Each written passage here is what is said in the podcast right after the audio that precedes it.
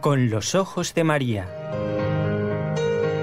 El mundo, la actualidad, las preguntas más profundas sobre Dios y la vida humana en todas sus facetas necesitan ser mirados con los ojos serenos de la Virgen, la Madre de todos los hombres. Con los ojos de María, un programa de NSE Producciones para Radio Católica Mundial conducido por Nelly Álvarez. Encantada de encontrarnos nuevamente con tantos oyentes que escuchan, como digo siempre, desde lugares en los que uno no ha pensado nunca, ¿eh? Ya lo he dicho varias veces, Japón, Noruega. Y allí, allí están los oyentes también que comparten eh, este programa y todos los que mm, salen en esta franja horaria, ¿no? Los martes desde Argentina, solo el amor crea, y los jueves desde Colombia, el programa Jóvenes para la Eternidad. Pero este es con los ojos de María, nadie se confunda. ¿eh? Gracias a nuestros compañeros de trabajo, ustedes nos pueden escuchar, los que están en la parte técnica, en Radio Católica Mundial, Jorge Graña, con el equipo NSE, Raúl García.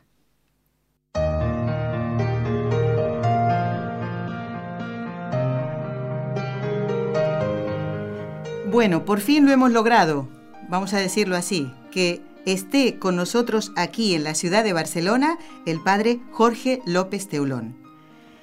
Y alguno dirá, bueno, qué bien lo han logrado, qué va, no lo hemos logrado nosotros, sino que él viene a la ciudad de Barcelona, lo va a hacer dentro de un ratito eh, a presentar un nuevo libro y dijimos, esto hay que aprovecharlo. Y el padre Jorge que dice, bueno, siempre me llamas, hace como que se queja, pero siempre responde afortunadamente por el bien de las almas, ¿o no, padre Jorge? Así es. Ah, muy bien. El padre Jorge López Teulón es sacerdote de la diócesis de Toledo, en España. Fue ordenado el 25 de junio de 1995, es capellán de un colegio de Talavera de la Reina que tiene nada menos que mil alumnas aproximadamente y es el postulador de las causas de los mártires de la provincia eclesiástica de Toledo. Y si bien, padre, hoy vamos a tocar el tema de los mártires, pues queremos centrarnos en un tema que parece que en el mes de noviembre nos toca más de cerca, nos obliga a hablar del tema de la muerte, porque cada 2 de noviembre la Iglesia conmemora a los fieles difuntos. Y nos invita a orar por los difuntos, no solamente en el mes de noviembre, sino durante todo el año, porque ellos necesitan nuestra oración. Pero hoy queremos reflexionar sobre nuestra propia actitud ante la muerte. Y yo recuerdo, luego hablaremos eh, durante el programa, de las jornadas martiriales que ya venimos comentando a los oyentes, no sé si fue usted quien lo dijo y se centró un poquito en eso, que nos ha surgido esta pregunta. El miedo a la muerte como parece incompatible con un mártir, digamos, ¿no? Entonces, como aquí entramos todos en esta primera pregunta, a prestar atención todos, ¿es cristiano tener miedo a la muerte? Es algo en lo que me gusta insistir precisamente por naturalizar la muerte. No pasa nada por tener miedo. Es verdad que los testimonios que tenemos de algunos mártires son tremendos, es un momento espectacular el del martirio y la fuerza con la que, se presenta, en la seguridad, la serenidad, las palabras de, de, aliento, el perdón a los... Hay testimonios tremendos, ¿no? Pero eso, mm, sí, a lo mejor alguno, alguno más lo dijo, pero sí yo recordaba pues el martirio de dos sacerdotes jóvenes de Talavera, precisamente donde vivo, y que se les llevaba fuera de la ciudad y pues que el recorrido hoy por autovía se hace en muy pocos minutos, pero entonces pues seguro que tardaron media hora en esas camionetas destartaladas en las que iban, ¿no? Pues el miedo, claro que es eh, absolutamente legítimo. El miedo no es sinónimo de cobardía, ni de falta de valentía. Es una emoción natural del ser humano que se manifiesta en múltiples y diversas formas y que en ese momento, a veces por el miedo, eh, como siempre por, falta de fe, ¿eh? porque a veces mm. si, va, si va por el miedo a lo desconocido, ¿no? porque se habla muchas veces, ahora se utiliza mucho esa expresión ¿no? en los funerales, desde el sitio en el que estés, ¿no? entonces se habla de unas, de unas formas y de unas maneras, junto a la seguridad de la muerte, nos vamos a morir todos, está la seguridad teológica de la vida eterna, ¿no? entonces por eso miedos cero. Y, ahora que hemos cumplido 40 años de la elección de San Juan Pablo II, pues así empieza el pontificado, ¿no? No tengáis miedo a nada, ni a ser testigos, ni a vivir la fe, ni a Cristo resucitado, y podríamos decir, ni a la muerte, ¿no? Nosotros teníamos aquí un sacerdote que fue un periodista muy famoso, eh, era sacerdote y además era periodista. Se murió en el año 1991, es muy conocido porque tiene una vida de Jesús de Nazaret, vida y misterio de Jesús de Nazaret, que la recomendamos también. Está en tres tomos o en uno solo, depende de las editoriales. José Luis, José Luis Martín Descalzo. Él tiene un poema muy bonito que se titula, eh, en un libro que se titula Testamento del pájaro solitario, ¿no? Y él escribe así, morir solo es morir, morir se acaba, es cruzar una puerta a la deriva y encontrar lo que tanto se buscaba, la luz, la paz, la casa juntas. Y es eso, eh, una puerta a la deriva, porque es verdad que no sabemos, ya lo viene, ahora se cree que es nuevo esto y eso ya viene en el Antiguo Testamento, ¿no? Nadie ha venido del otro mundo para decirnos que cómo es. ¿Cómo es? Pero mm, junto a la falta de detalles, y eso es a veces lo que da miedo, ¿no? La, la no seguridad, no podemos dudar de la vida eterna y por eso el miedo es legítimo porque tampoco atenta contra la fe, ¿no? Más si hablamos en el caso pues de una enfermedad, mm, enfermedades duras, un accidente que a lo mejor pues luego queda la persona el mismo martirio, o sea que bueno, pues habría ya que, ir disciplinando los, argumentos, ¿no? Pero en, ese en ese poema sigo brevemente eh, dice dice Martín Descalzo, vivir el amor sin enigmas ni espejos, dice descansar de vivir tanta ternura. ¿no? Y el autor se pregunta, ¿cómo eso de tanta ternura? Es que Dios no va a ser con este valle de lágrimas con nosotros, ¿no? ¿A qué se refiere, no? También, junto con los miedos y las penas, ¿no? Pues no es lo mismo la ternura que el amor.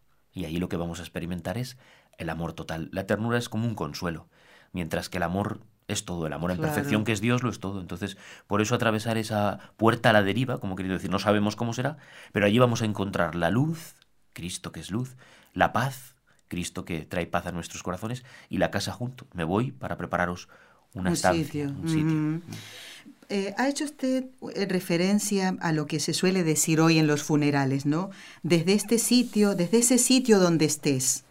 A ver, padre, no hay bueno, puede, puede, ser el purgatorio o puede ser el cielo. A eso pero, pero no, no, no, se suelen referir a eso los, ni, ni, muchos predicadores. Y cuando ya son funerales por lo civil, como solemos decir, pues menos todavía, claro. Claro. Por esto, muchas veces, o, esto, ¿no? Me comentaba una persona hace unos días que hay que tener mucho cuidado con lo que uno dice, de buena intención, a lo mejor, padre, para consolar a alguien que ha perdido un ser querido, bueno, ya no sufre más. Además, hoy te encuentras en los funerales que cualquiera se levanta y te dice cualquier cosa, si es, si es lo contrario de lo que estás diciendo, porque muchas veces no tienes datos del, del, difunto, ¿no? Porque a veces has sustituido a un compañero, llegas tarde, llegas con la hora justa, y, y el, el de la funeraria ni sabe quién es el difunto, no te vas a poner a entrevistar a los familiares a veces estás en una situación así, pues es que además la Iglesia nos manda eso, que no tiene que haber ningún reconocimiento de nada. Se pide por ese difunto, porque hay una claridad por parte de los familiares, de sacramentos, de que se ha preparado, de que va a ir al cielo, ¿no? Pero, pero, es, pero es algo personal, ¿no? Yo creo que, que la clave nos la da como siempre la Iglesia y a través de la liturgia, porque el día uno es la solemnidad de todos los santos, es una fiesta de precepto, hay, hay, que, hay que ir a misa, eh, se, se, recita el Gloria, se recita la profesión de fe como un, como un domingo, ¿no? Y luego, como has dicho al principio, es la conmemoración de los fieles difuntos, porque no los celebramos. Estamos pidiendo, dices, no solo el día 2 de noviembre, desde, desde hace más de mil años que los cistercienses se inventan esta fiesta concreta de la conmemoración de los fieles difuntos, sino en todas las misas tenemos oportunidad de pedir por nuestros difuntos, ¿no? Y sobre todo porque yo, por ejemplo, mis padres se mueren preparados, tengo una conciencia bastante clara de que se han ido al cielo directamente. Hemos ofrecido misas, pues si había algo que limpiar, o sea que mm, particularmente no es la iglesia, yo particularmente, desde la fe de la iglesia, puedo decir, mis padres están en el cielo. Pues se pueden seguir aplicando misas y sobre todo acordarnos de mucha gente que ni conocemos, por lo que se nos ha enseñado siempre, las almas benditas del purgatorio. ¿Por qué benditas? Porque se van a ir al cielo. El profesor de escatología decía en el seminario, yo quiero ir al purgatorio. Y decía, hombre, no, mejor, al cielo. Pero él decía, ya, pero del purgatorio se va para arriba, no para abajo, ¿no? Entonces, por eso las almas benditas del purgatorio, ¿no? Porque ya, ya tienen ese estado de bendición, aunque se están terminando de purificar. Claro, muy bien. Bueno, padre, ese miedo natural que sentimos todos, ¿no? Yo decía hace unos días, más sentimos miedo a la forma de morir, tal vez, ¿no?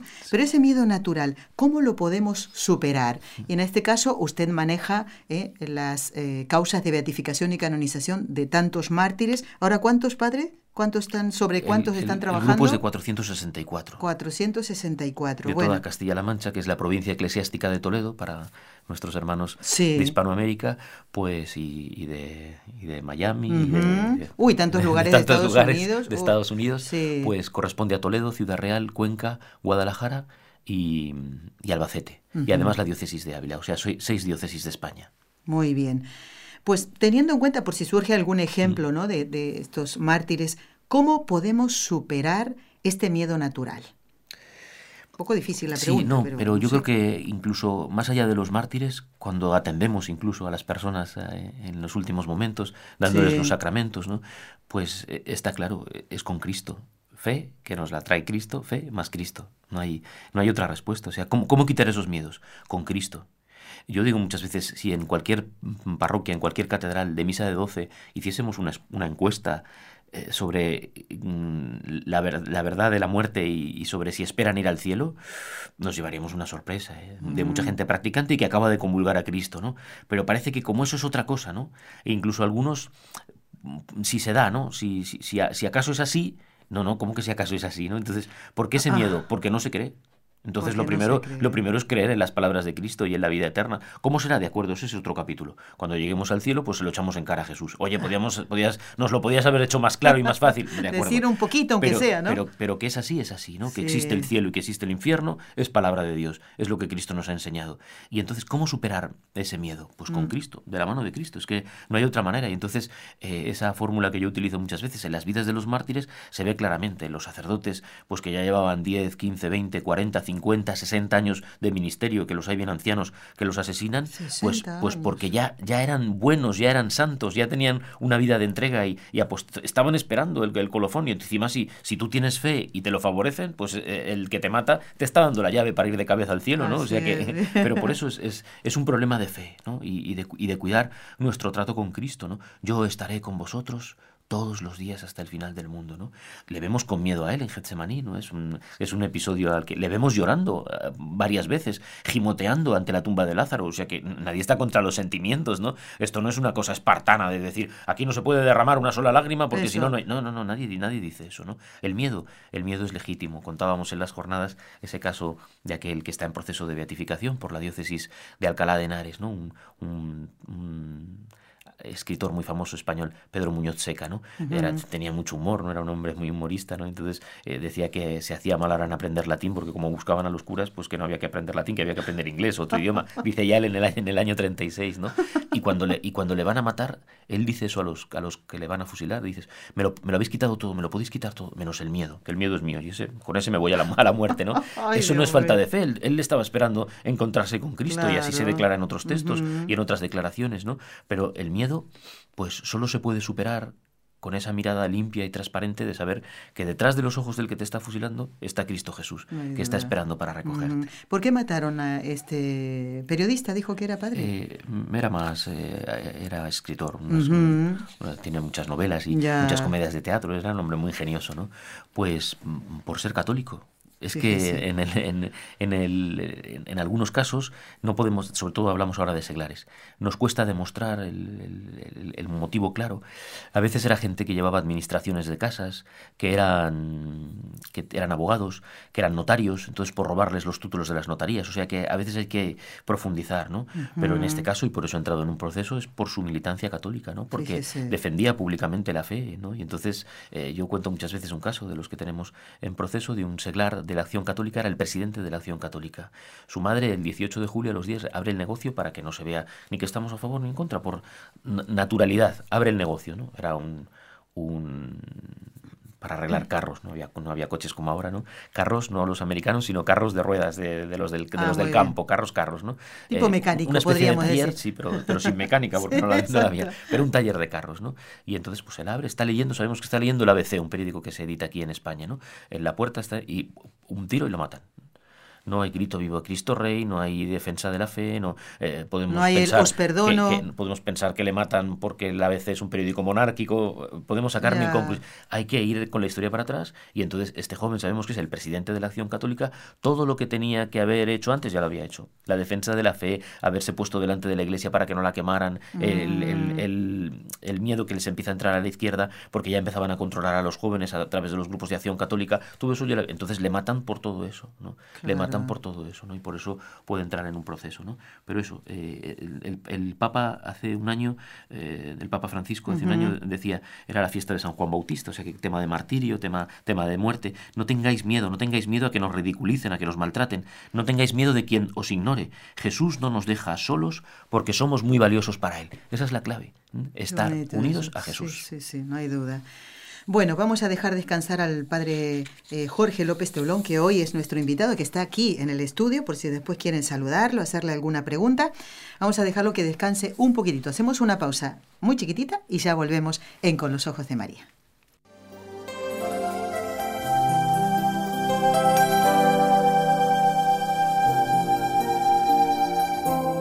Estás escuchando en Radio Católica Mundial el programa Con los Ojos de María en vivo y en directo, presentado por el equipo Nuestra Señora del Encuentro con Dios desde Barcelona.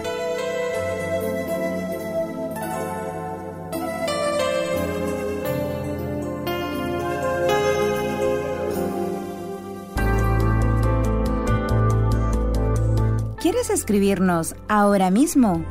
Puedes hacerlo al siguiente correo electrónico con los ojos de María arroba nsradio.com.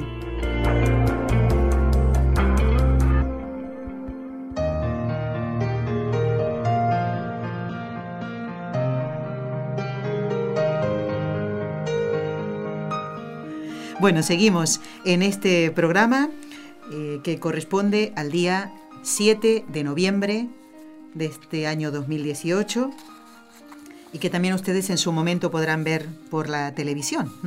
Así que solemos decir, matamos dos pájaros de un tiro.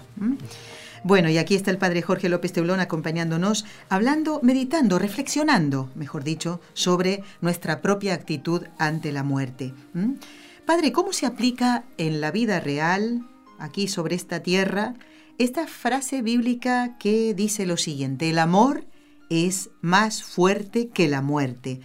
¿Podemos poner algún ejemplo eh, luego de, saber cómo se aplica en la vida real? Eh, una vez más la palabra de Dios, ¿no? que estamos eh, muy cortos de palabra de Dios. ¿no? Muchas veces la respuesta que nos tiene que salir dar es precisamente por estar repletos de la palabra de Dios, de lo que Jesús nos ha enseñado, nos ha enseñado en el Evangelio y después pues, del Antiguo Testamento, como es en este caso el preciosísimo libro del Cantar de los Cantares. ¿no? La cita entera es ponme como un sello en tu brazo, como un sello en tu corazón, porque es fuerte el amor como la muerte. Es Cantar de los Cantares, capítulo 8, versículo 6. Y en el año 1989, San Juan Pablo II reflexionaba sobre esta cita concretamente, y os leo. En su pasión Jesús se enfrentó a la muerte con el amor más grande, y la derrotó con la fuerza de ese mismo amor, porque es fuerte el amor como la muerte más aún, es capaz de vencerla el amor, con mayúsculas, es capaz de vencer, no solo es capaz, sino que lo ha hecho, es capaz de vencer a la muerte, pero lo tenemos que seguir escuchando, porque no nos lo creemos.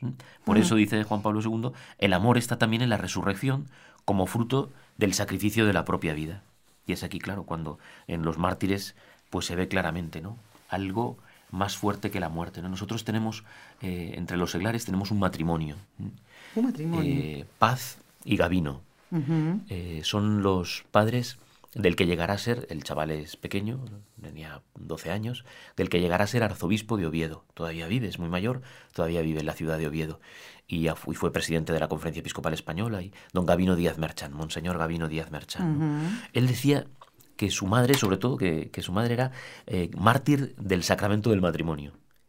Cuando llega el momento de la detención, no nos alargamos para no entretenernos y vamos a, a lo, a lo que interesa en el martirio, pues les eh, han tenido mucha caridad hay un, problema a lo mejor de ajuste de cuentas económicas. ¿eh? Han tenido mucha caridad con el pueblo, han dado mucho. El, tiene, el, hombre, el hombre tiene un negocio, nosotros le, llamábamos un colmado que hay de todo, de alimentación, de, incluso cosas de limpieza, ¿no? Como un supermercado pero en pequeñito, ¿no? Entonces le llamábamos colmado. Ha fiado mucho y el abogado del diablo diría, parece como que porque no tuvieran que restaurar, le matan, ¿no? Bueno, no queda claro. Están comprometidos con la parroquia y, y los testimonios que hay son de un matrimonio cristiano de ese pueblo de Mora de Toledo. ¿no? Pero padre, fueron a, aprender a los dos. Fueron a buscarle a él. A él. ah, entendido. ¿Y dónde entra entonces aquí el, el Fueron a buscarle a él, ¿no? Y entonces ese más fuerte el amor que la muerte es por eso, porque parece ser, según las declaraciones, que él tiene miedo, que muestra su debilidad que, se oye en muchas vidas de santos. Cuando hemos estado en Barbastro se nos recordaba aquel, aquel claretiano que al final, aquel hermano claretiano, que al final mirándole al que le, al que le va a atar las manos le dice, yo no soy sacerdote, como, como si quisiese salir del grupo, ¿no? Tampoco queda muy claro, ¿no? Y los otros le dicen, que hoy es mi cumpleaños, ¿cómo me vas a dejar solo, ¿no? En la película de Un Dios Prohibido está, está muy bien, se te ponen los pelos de punta, ¿no? Porque pero es ese miedo, entonces algo así, ¿no? Él siente como miedo y, y la mujer entonces pide acompañarle, ¿eh? pide acompañarle a la muerte, ¿no? Porque es así. Tenemos también el caso de otro sacerdote con su madre, que, se, pone, que se pone en medio y, los, y, los, matan a los dos también. ¿no? Entonces, es ese, es ese momento de, de, presencia, de defender al otro también incluso de ese miedo. Por eso que el, que el, que el ejemplo nos, nos, nos, viene muy bien. ¿no? En el relato, el mismo arzobispo cuenta, mi padre llevaba el ánimo muy caído, dice, ¿no? Eh, acordándose de nosotros y de la muerte, según contaban ellos. ¿no?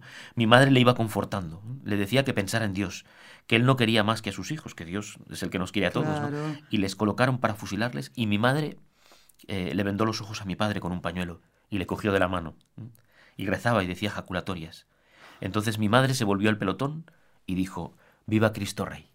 Y, así, mueren los y así murieron. Y así murieron, ¿no? Entonces, que siempre decimos que la mujer es el sexo débil, que de eso nada. que de eso nada, ¿no? Y, en este caso se ve clarísimo, ¿no? O sea, el hombre pues tenía ese miedo a, pues, a que le mataran, sobre todo a que le mataran. Por eso que, que no tiene nada que ver las dudas de fe el no creer en la vida eterna, el no querer dar la vida por Jesús, que morirse de vida en ese momento no, no tiene nada que ver. O sea, es verdad que hay ejemplos, ya lo hemos dicho al principio, de mártires, pero que dices, pero ¿de dónde sacan la fuerza, no? Y otros, pues como en este caso, ¿no? Que incluso hasta la mujer le venda los ojos para que no tuviera que, ver así, ¿no? Eso, ¿no? Y, y, como uno podía decir que no, no, mujer, sacar fuerzas de flaqueza, que decimos, pues no fue de esta manera, fue, fue tal cual, ¿no? Y los dos están en el proceso, ¿no? Ese otro caso, pues como digo, pues ¿eh? el sacerdote estaba refugiado en casa de sus padres, en, Val, en Valde la Casa de Tajo, ¿Dónde en, queda Badajoz, que es archidiócesis de Toledo, ¿no? En Extremadura. Y lo mismo, la madre, que no lo matáis, que si lo, pues se quita, que no, que se quite, que la que, pues les disparan a los dos, ¿no? Y, y mueren abrazados también los dos, ¿no? Un sacerdote joven y su madre. y su madre. Bueno, pues también eh, he leído de eh, hermanos que mueren juntos, ¿no? abrazados, ¿no? Un sacerdote y su hermano seglar. Bueno, aquí yo tengo un montón de regalos que el padre Jorge, que bueno, le voy a invitar más seguido para que me traiga muchos regalos, porque a mí realmente las, los libros me encantan, ¿no? De, de, de los mártires. Y mm, en este libro, El mártir de cada día, que yo siempre le doy gracias al Señor porque festejo el día de mi bautismo, Padre Jorge, ¿eh? porque siempre recibo regalos que me ayudan mucho en mi vida espiritual y particularmente porque le tengo mucha devoción a los mártires y he leído la vida de este Perdona, para eso hay que saber el día que a uno le bautizaron, que es muy importante, que nos lo dijo el Papa Benedicto XVI, que hay que saber el día del bautismo. El nacimiento pues se celebra, no vamos a ir ahora contra los cumpleaños, pero hay que celebrar el día del bautismo. ¿Y usted cuándo fue bautizado? A ver. Yo, me, yo nací el 9 de marzo y me bautizaron el día que comienza la primavera, el 21 de marzo. Caramba, bueno. bueno, digo que eh, la historia de este matrimonio. En la iglesia de los dolores, todo tiene cruz y gloria. Eh, en el libro El mártir de cada día, que es el tomo número uno, ahí yo leí la historia de siervos de Dios ya son. Son siervos de este, Dios. Este matrimonio, ¿eh? Eh están contenidos aquí. Bueno, ya después, eh, pues cuando salga el programa por televisión, les mostraremos algunas fotografías eh, de, ellos, ¿no? Y qué valiente también. Eran, un matrimonio joven, de 42 y 41 años. ¿eh? y teniendo niños pequeños, padre. porque podría haber pensado ella. Tenían dos hijos. ¿Qué hago? ¿Me quedo por los niños? ¿Le acompaño a él? Y sin embargo.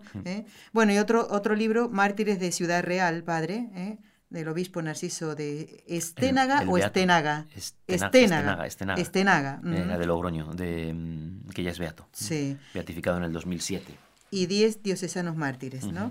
Bueno, padre, gracias por los regalos, ¿eh? No dude que lo leeremos. Y también el que va a presentar esta tarde dentro de, mm, bueno, una hora y media más o menos. Ahora hablaremos de eso. Bueno, padre, en un momento de amenaza fuerte de, muerte, ¿no? A causa de la fe, ¿eh? Aquí estamos hablando de a causa de la fe. ¿Cómo es posible que una persona pueda mantener la serenidad, aunque un poquito usted lo ha dicho, hasta el punto no solamente de perdonar, de acordarse de perdonar, de decirlo, de manifestarlo, sino que incluso de bendecir con el gesto propio de la bendición para que quienes están matando a este mártir se enteren que les está dando la bendición. ¿Cómo, es posible entender eso? La fórmula es la misma, Cristo más fe. Entonces yo creo que, tiene que haber un enamoramiento de Cristo para llegar hasta esa expresión, ¿no? un, amor total a Cristo, una seguridad total en la vida eterna y un decir, pues, como decimos en otros casos, ¿no? Eh, eh, tengo clarísimo que lo que viene ahora después de este momento va a ser el cielo, y gracias, y gracias. ¿no? Hablamos de gente muy mayor. Podemos poner, el traigo el caso de una hija de la caridad de la Beata, Martina Vázquez Gordo, eh, eh, de 71 años. ¿eh? O sea que estamos hablando de gente mayor, ¿no? que, que además alienta y da ejemplo y, y, lo ha dado toda la vida. En, en, las guerras que tuvimos con África, le habían llegado a nombrar capitana general. El, el, mando aquí en España la nombran a ella capitana general en el RIF, en Marruecos, por, por una serie de cuestiones. Era la enfermera jefe y para que la obedecieran los demás militares. ¿no? Una, una, serie de cuestiones tácticas. No, había oído nunca hablar de, ella. Esas mujeres de, de, de rompe, de rompe y rasga que decimos. ¿no? ¿De dónde era padre Pero ella? Ella era nacida en Cuellar, en Segovia. Y ahí hay un santuario que llevan los, la Virgen de Cuellar, de Segovia, que es muy bonita. Y ahí hay unos hay padres franciscanos. Y ahí están enterrados los franciscanos que mataron en Madrid, los carmelitas que mataron en Madrid y esta hija de la caridad. Están ahí enterrados en, el, en este santuario de la Virgen de Cuellar. Pero eso nos, nos vamos al final también, porque digo, la vida, claro, con 71 años son vidas, eso, que a una monja la nombren capitana general, pues son, vidas como muy complejas, muy, muy completas, ¿no? Pero el 4 de octubre de 1936 ya las, las, las, detienen, ¿no? La detienen a ella, ¿no? Y es ya en la primera despedida con el resto de la comunidad hasta el cielo, ¿no? La, la despedida, el caso ese que contaba también de ese subdiácono que tenemos nosotros en la diócesis de Toledo, que se va de su casa diciendo, pero eso como, como decíamos con los mártires de, de Barbastro también, se iban como a una fiesta, ¿no? Pues eso, como el que se va con toda, pero, pero es esa naturalidad la que se requiere y por eso, o sea, aquí de lo que se habla es de esos ejemplos de aquellos que lo hicieron. Lo hicieron porque lo vivían, ¿no? Y se iba de casa este, este subdiácono con 22 años diciéndole a su madre y a sus hermanos, ale, hasta luego, en el cielo nos vemos, ¿no? Con, con toda naturalidad, ¿no? Entonces, igual, cuando se llevan a la Beata Martina, la última despedida es hasta el cielo, ¿no? La hicieron bajar del camión, ella no pone resistencia, les pide que esperen un momento, eh, le pidieron que se volviese de espaldas, ella se opuso, quería morir de frente, sacó una pilita que tenía pues, un pequeño recipiente con agua bendita, se presignó y les dice, morir de espaldas es de cobardes. Yo quiero recibir de frente como Cristo y perdonar como Él perdonó la van a matar, ¿eh? es que muchas veces lo contamos esto como si fuera un relato de películas o de aventura o una película de dibujos es animados. Es la, realidad, la van a matar, la van a matar. Se puso de rodillas, oró con fervor, sacó del bolsillo, como digo, una pilita de agua bendita, se santiguó, besó el crucifijo, esto delante de ellos, ¿eh? o sea que luego, luego además el testimonio, ¿no? E, eso que decimos muchas veces de la vergüenza que nos da hoy en día, que nos, que nos vean vestidos de sacerdotes, de religiosas, de presignarnos, ¿no? Eh, al salir por la puerta de casa, de hacer la, la, señal de la cruz para pedirle a Dios la bendición, en la iglesia, entrar en la iglesia, todo. Pues, pues ella delante de los ya, le da igual, ya lo único que le queda es prepararse. Y todavía les dice, si os he ofendido en alguna cosa, os pido perdón. Y si me matáis, yo os perdono. Cuando queráis, podéis disparar. Y con los brazos abiertos, el crucifijo entre los dedos, todavía dijo, creo en las palabras de Jesucristo, que me confesare delante de los hombres, también yo le reconoceré delante de mi Padre. Es una profesión de fe, o sea, creo que esto que estoy diciendo es así y así muero. Y, el miedo o, la angustia, cuando ya le van a disparar, todavía pudo, pudo exclamar, ay Dios mío, ten misericordia de mí. Mm, eh, no estaba tan segura, no tiene nada que ver, es, es, todo, es todo completo, ¿no? Es, ese deseo de, de pedir misericordia. Tengo claro que me voy al cielo, te pido perdón por mis pecados, ten misericordia de mí, ¿no? Cristo crucificado y los mártires con el mismo ejemplo que nos dan. Y cuánto bien habrá hecho ¿eh? la Beata Martina, Padre, ¿eh? cuánto bien.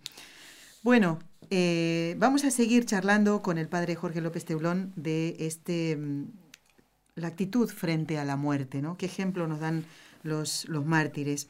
También hoy hay, Padre, conocemos casos de personas que han sabido sobrellevar una enfermedad durante muchos años y que han recibido la muerte eh, como ese descanso, por fin me toca descansar. Eh, Señor, ya puedes llevarme o, déjame un poquito más, que sufra un poquito más por ti, ¿no? Como Santa Teresita, el Niño Jesús, ¿no? Lo decimos siempre que las causas que no son por vía martirio, la expresión que se, que se utiliza es esa, ¿no? Por haber vivido las virtudes en grado heroico, ¿no? O sea que es verdad que hay enfermedades, hay, casos, hay historias de nuestros santos y, mucha gente que está en proceso, Alexia, ¿no? Hay hay niños incluso. En Italia hay una niña todavía más pequeña, me parece que es de nueve años, ¿no? Nenolina. Nenolina. Testimonios de, de, niños y de adolescentes que nos dan sopas con ondas para lo de cada día. O sea que yo con esto de los mártires siempre digo lo mismo. Nosotros podemos tener algunas circunstancias parecidas de persecución por parte de los legisladores, de las leyes que hay, el tema del aborto, montones de cosas, ¿no? Pero, pero estamos hablando de estar delante de un fusil, de, que, de, que, te vayan a arrancar la vida, ¿no? Y si ellos en esas circunstancias fueron valientes, fueron fieles, ¿cómo nosotros no vamos a poderlo ser, ¿no? Y por eso cuando se declara la santidad se utiliza esa expresión, ¿no? En grado heroico. Así es. Bueno, hacemos otra pausa cortita para recordar los teléfonos a los oyentes que quieran comunicarse con nosotros y saludar o preguntar algo al Padre Jorge. Ya volvemos.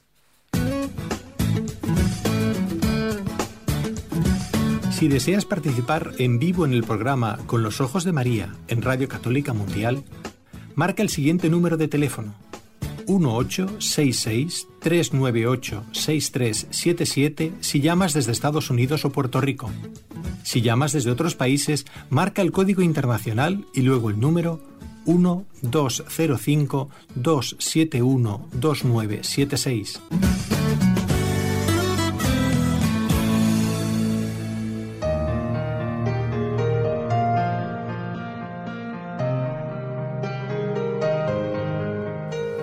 Bueno, seguimos reflexionando sobre el tema de la muerte, nuestra actitud y viendo tantos ejemplos que nos dejan asombrados ciertamente, ¿no?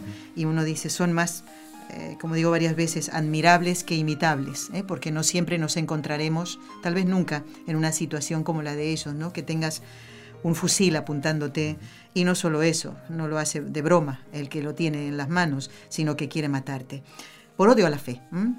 Padre, la oración por el que te está haciendo daño, e incluso, como digo, ¿eh? matando con ese fusil ya a punto de disparar, puede salvar a ese asesino recordando los mártires, ¿no? En este caso, que por eso damos pie para que nos cuente ejemplos. O recordando la historia de Santa Teresita, ¿no? Por aquel, de aquel ahorcado, ¿no? Entonces, pues la respuesta de forma general, sí.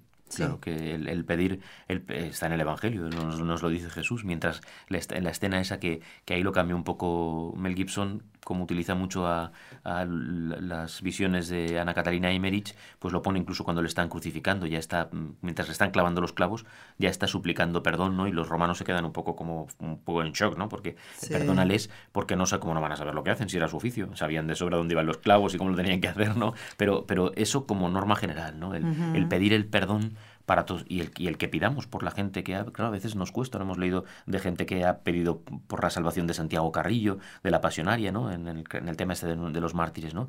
Pues por gente muy contraria a nosotros, que a veces pues oyes expresiones que no son cristianas, claro, nosotros porque lo quiere Dios, nosotros porque lo quiere Cristo y nos lo dice en el Evangelio Jesús y en el Antiguo Testamento viene así referido, Dios quiere que todos los hombres, que todos los hombres se, salven. y lleguen al conocimiento de la verdad. Entonces, en ese momento del martirio es como como el momento en donde Dios más puede escuchar, ¿no? Donde puede la sangre que se va, que va a ser derramada, que, que, va a bañar al propio mártir, pero que podríamos utilizar así el símil, ¿no? Pero que le salpica a los asesinos. Y claro que de ellos, lo que pasa es que, claro, pues mucha gente está borracha, eh, eh, estaban fuera de sí en el momento de los eh, después, pues los asesinos, los, los, han asesinado a, su vez en, el mismo ah. frente de batalla o, o, han huido, ¿no? Pero, pero sí que sabemos, un poco por lo que preguntas, de conversiones que se han dado en esos momentos, ¿no?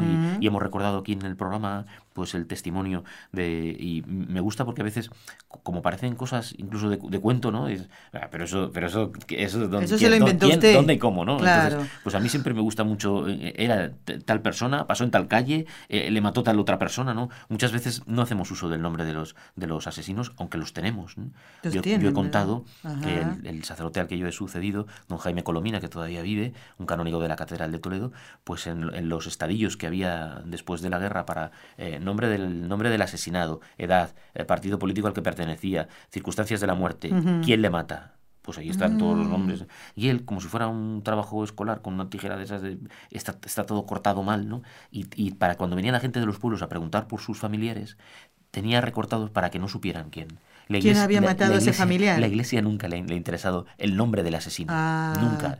Eh, nunca, ¿no? Entonces, eh, no hablamos de eso, sino de esas posibles conversiones que a veces sí que las conocemos, ¿no? dos ejemplos. Uno que hemos contado muchas veces, que es el del canónigo, el canónigo magistral de la Catedral de Vic. Vic es, en la, es diócesis propia, pero es provincia de Barcelona, ¿no? Muy cerquita de aquí. El doctor Juan Lladó Oller, ¿no? En el momento del martirio, cuando ya le van a fusilar, le han detenido, bueno, pues lo de siempre, ha estado un tiempo en la cárcel, le llevan ya a fusilar, ¿no? Y entonces les parece que se está riendo, ¿no? Y se encaran, los milicianos se, encaran con el, con el mártir, ¿no? Y, y, son cuatro los que le van a asesinar, están a unos metros de distancia y la escena viene determinada por una sonrisa, ¿no? Y, con el tema que estamos trayendo hoy, no le preguntan, ¿la muerte no te da miedo? Le dicen los, los milicianos, ¿no?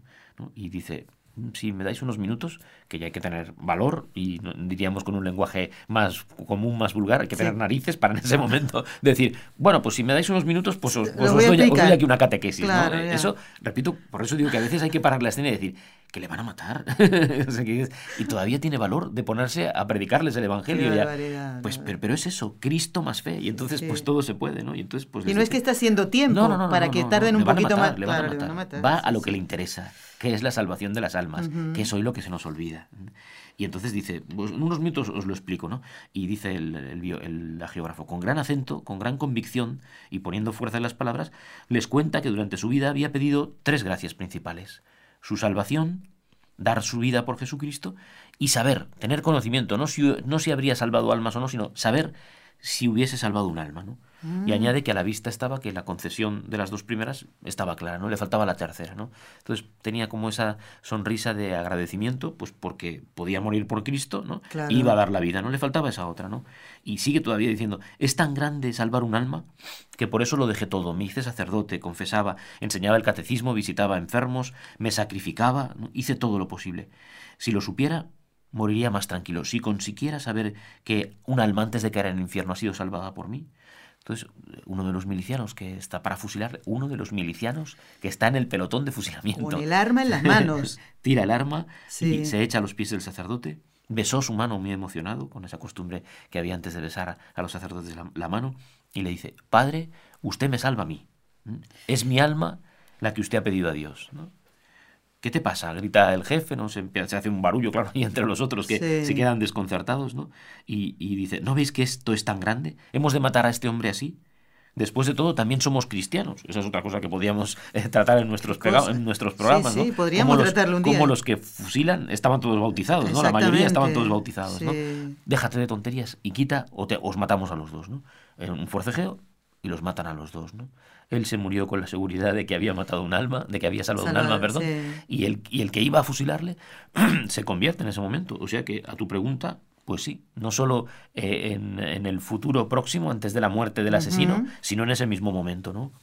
Padre, guarde el segundo ejemplo que nos iba a contar, aproveche para tomar un poquito de agua, porque mire, ya tenemos una llamada. Y ya, además de Jorge Graña y, padre Jorge López Teolón, hay otro Jorge. Pues le saludamos. Desde Miami.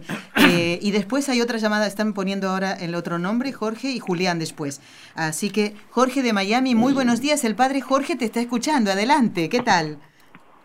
Muchas bendiciones, mi gente linda de Dios. Los tres Jorge están juntos ahora. sí. Diga, Jorge, adelante. Buenos días. Sí, yo quería comentar de que, bueno, el de la muerte, ¿no? De que eh, yo creo que cuando uno está más unido a Dios, eh, le va perdiendo ese, ese temor a la muerte. Bueno, yo en mi particular le tengo miedo tal vez a la forma de morir, ¿verdad? Eso es, es como una incertidumbre que, que también parece que es como una también falta de fe, porque si uno confía en el Señor, pues todo lo que venga va a ser para tu bien. Sí. Entonces, eh, yo digo que los, los mártires, yo, en ese momento, eh, en verdad que están bien unidos a Él, pero también en ese momento se le da una gracia, la gracia extra, creo yo, Por supuesto. Eh, mm. santificante, que, que los empuja a dar testimonio de Él y, y sabiendo que, confiando en, en, su futuro, ¿no? ¿Dónde van? ¿Dónde van? Así Porque decía la santa, ¿no? Eh, muero porque no muero. Así es. y San Pablo lo ratifica también diciendo de que el morir es ganancia, o sea que cuando estamos unidos a Cristo y sabemos que, que en realidad vamos a estar con Él en, otra vida y tenemos la fe y la certeza de que hay un más allá que es mejor para que el de este mundo, entonces eh, creo que es ahí cuando el, Espíritu nos da la fuerza para, para poder acuérdate que el Señor no nos dio un espíritu de temor, sino de fortaleza, para, para bien de toda la iglesia y de nuestra alma. Es así, solo, solo dos apreciaciones. Tenemos que dejar de decir lo del más allá y hablar del paraíso, y hablar del cielo, y utilizar las palabras católicas, ¿no? Y luego eso, encomendarnos a San José, porque luego es lo, que, lo otro que nos enseña la Iglesia, ¿no? El patrono de la buena muerte, que muere asistido por la Virgen Santísima y por Jesús, por Jesús nuestro Señor, ¿no? Entonces, pero tiene razón, no, no, no, hay, no hay nada que decir a ese miedo de cómo será nuestra muerte, ¿no? A pensar en, en cómo, en cómo sobrevendrá. Pero a eso, Cristo más fe. Sigue Julián. Los tres oyentes son de Miami, así que Julián, después hay alguien que también está esperando. El padre Jorge te está escuchando. Adelante. Voy a tratar de ser lo más breve posible, sí. pero el tema que ustedes están tratando es demasiado profundo. Yo he tenido la bendición, la primera bendición que tengo es que del vientre de mi madre nací católico y la segunda bendición es que he vivido tiempo de persecución. Y me mm. acuerdo cuando en la parroquia donde me bauticé el día 4 de abril de 1960, 1947, después de la expulsión del Covadonga, solamente íbamos a la iglesia las personas, las mujeres mayores, muy pocos hombres y los niños que se nos tenía por raro. Y me acuerdo un día, una noche, que todo aquel populacho cantaba en la puerta de la iglesia, Fidel, que los curas corten caña y, y si no que se vayan para España. Los ah. curas ladrones que se quiten la sotana y se pongan pantalones. Entraron al atrio de la iglesia y hmm. tumbaron la peana, la mampara que había con un letrero extremadamente bello. Y entonces una señora muy amiga mía de la que conservo una cortica calta me dijo, engánchate de mi brazo porque tenemos que salir no hay otra opción. Y ella empezó a, rezar parte de la letanía que se rezaba en la misa de los difuntos, recordare Jesu pie, un causa tu vie, no me perdas y le dije, acuérdate, oh piadoso Jesús, que yo soy la razón de tu muerte en la cruz, sálvame por, por piedad. Y aquello nos dio una fuerza tan grande que salimos por medio de frente a aquella chusma, aquel mm. populacho, y no les quedó más remedio que poner, se dividieron en dos bandos y no fueron capaces ni de tocarla a ella, ni de tocarte a mí, ni de tocarme a mí. En aquella, aquella noche sucedió para mí un milagro de los tantos que yo he tenido. Perdón. Muchas gracias, Julián. Julián, no pida perdón. Qué bonito que nos cuenten estas experiencias, ¿no? Bueno, ahora vamos a saludar a Mayra y después rezamos las tres Ave Marías. Padre, Mayra también es una oyente como Jorge y Julián de Miami y oyente habitual. Mayra, muy buenos días. El Padre Jorge te está escuchando. Adelante con tu pregunta, si es que la hay.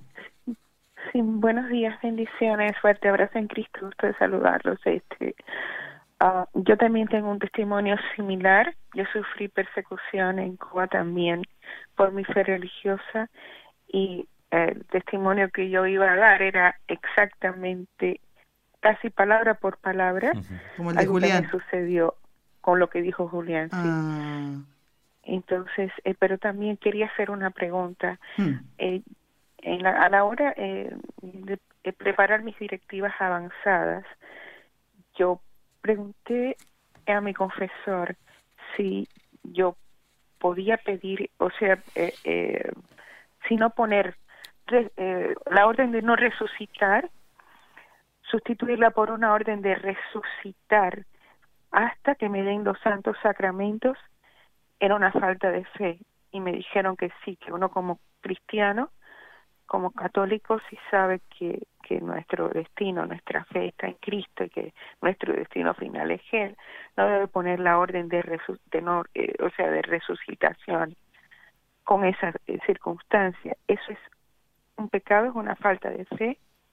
¿Se entiende la pregunta, verdad, padre? Se, trata de que tampoco es algo que tampoco es algo que podamos decidir o no. Vamos a resucitar y lo que hay que estar es preparados y por eso hay que cuidar los sacramentos, hay que cuidar los sacramentos ahora mientras estamos vivos y sobre todo ya en las personas más mayores y cuando pues ya veamos que incluso a nosotros nos falten las fuerzas y tengamos capacidad, porque eso hoy lo favorece la Iglesia, pues recibir cuanto antes el sacramento de la unción de enfermos, ya en edad avanzada y sobre todo enfermos. Lo que hay que hacer es prepararse para la muerte y luego Cristo, como nos enseña la palabra de Dios, nos llevará a la vida, nos llevará por la resurrección a la vida eterna. No hay duda. Bueno, Jorge, Julián, Mayra y los demás oyentes, los invito a todos a rezar las tres Ave Marías, a acompañarnos, ¿eh? lo vamos a hacer por todas nuestras intenciones, ¿eh? por aquellos sacerdotes que, mm, bueno, les toca este servicio tan bonito, ¿no?, de asistir a los enfermos ¿eh? en cualquier circunstancia. Algunos ya, bueno, hay un teléfono, uno llama y ya lo tiene eh, a mano, pero otros un accidente, ¿eh? Eh, una cosa imprevista, pues también vamos a encomendarlos a todos y a pedirle a nuestra Madre la Virgen Santísima que los libre a todos de caer en pecado y a nosotros también. En el nombre del Padre y del Hijo y del Espíritu Santo. Amén.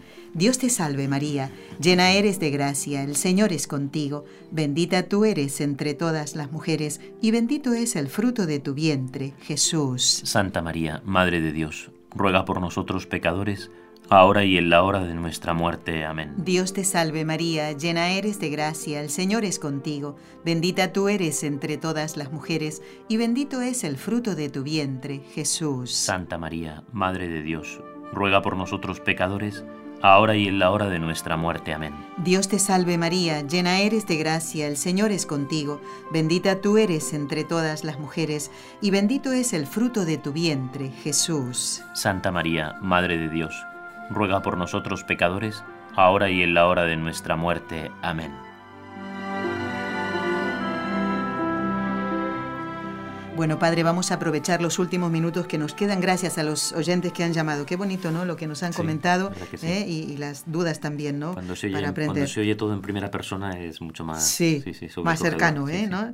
Bueno, Padre, nos quedó eh, el contar un segundo ejemplo respondiendo a la pregunta esta de eh, cómo es posible que en ese momento de amenaza de muerte, a causa de la fe, la persona que va a morir, el mártir, tenga serenidad para eh, no solo perdonar, sino también para bendecir a los asesinos. Este mártir está beatificado en el año 2013 y en el año 2012, ni más ni menos que el prefecto, el cardenal Amato, pues eh, lo cuenta sobrecogido en un encuentro que hay en la Basílica de Nuestra Señora del Pilar a un grupo que eran ni más ni menos que diez obispos españoles y muchísimos sacerdotes de Aragón, ¿no? Era, era, un encuentro sacerdotal, ¿no? Y él estaba tan golpeado por lo que había leído y por lo que había vivido respecto a este joven que lo cuenta con, con, pelos y señales. ¿no? Entonces habla de una sesión ordinaria de la Sagrada Congregación en donde se trata el martirio de este joven sacerdote de Menorca, Juan Huguet, el beato Juan Huguet. Había sido ordenado el 6 de junio de 1936 y asesinado al cabo de un mes y medio. ¿eh? O sea, que ah. había sido solo sacerdote durante un mes y medio. ¿No celebró muchas misas? No, y su madre le entierra con las mismas ropas eh, con las que había cantado misa. Es, es una historia sobrecogedora, ¿no? Es, es, un martirio rápido, de los que llamamos rápidos, ¿no? Eh, blasfema, no blasfemo, que, que, te obligo, que, que, sí, que no. Y el brigada Pedro Marqués, que es como se llama el converso, el que se va a convertir, ¿no? Le obliga que a las medallas y el, el crucifijo que lleve, que o lo escupes o te mato, el sacerdote que quita vivo Cristo Rey, lo matan, ¿no? Es así de, de, corto y breve es el martirio. Estamos en la primera semana de, de la Guerra Civil Española, con lo cual, pues se ve como hemos dicho tantas veces, claramente el deseo de acabar con la Iglesia, pero sobre la marcha. Los seis primeros meses fueron tremendos, ¿no? Y el mismo cardenal Amato dice, hay dos elementos singulares en este martirio. El primero, la fortaleza de ánimo del joven sacerdote, ¿eh? porque ahora al revés, hablábamos de una religiosa de 71 años, pues hablamos de un chaval. y, muchas veces esos jóvenes que nos han dado también tanto testimonio. ¿no? Así que eso, la fortaleza de ánimo, ¿no? decía uno de los oyentes, por supuesto el Espíritu Santo que ilumina en el momento del martirio, si no sería imposible dar ese testimonio. ¿no? Y dice el cardenal que él pidió una explicación al relator de la causa sobre esta, mm, sobre esta extraordinaria disposición del sacerdote para el martirio. Y la respuesta fue esta. En aquel periodo de violencia y de propaganda anticatólica, en los, en los seminarios había una auténtica pedagogía martirial. que preparaba a los seminaristas a la eventualidad concreta del ofrecimiento total de la vida por Jesucristo y por su iglesia. ¿no?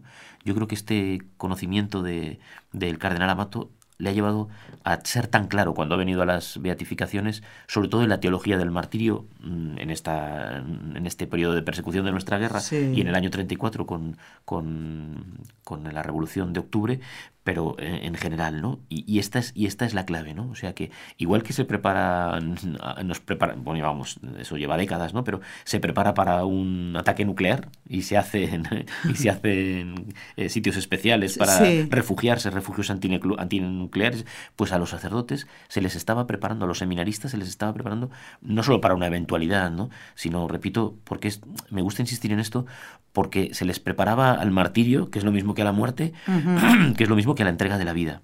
Y se les preparaba porque llevaban años sufriendo eso. Así que cuando se dice muchas veces, cuando se quiere ridiculizar e incluso menospreciar, que no sabían lo que pasaban, que, que los, sacerdotes eran como, como un poco lelos y que, y que no sabían lo que iba a pasar, llevaban años sufriendo eso. Y, y, vale esta explicación que se le da al cardenal. ¿no?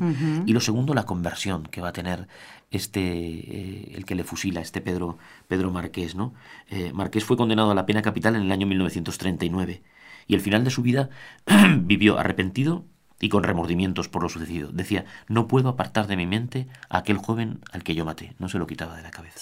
Y acabada la guerra fue condenado a la, muerte y murió, dicen los biógrafos también de este señor, con claras señales de sincero arrepentimiento y de haber obtenido el perdón de Dios. ¿no?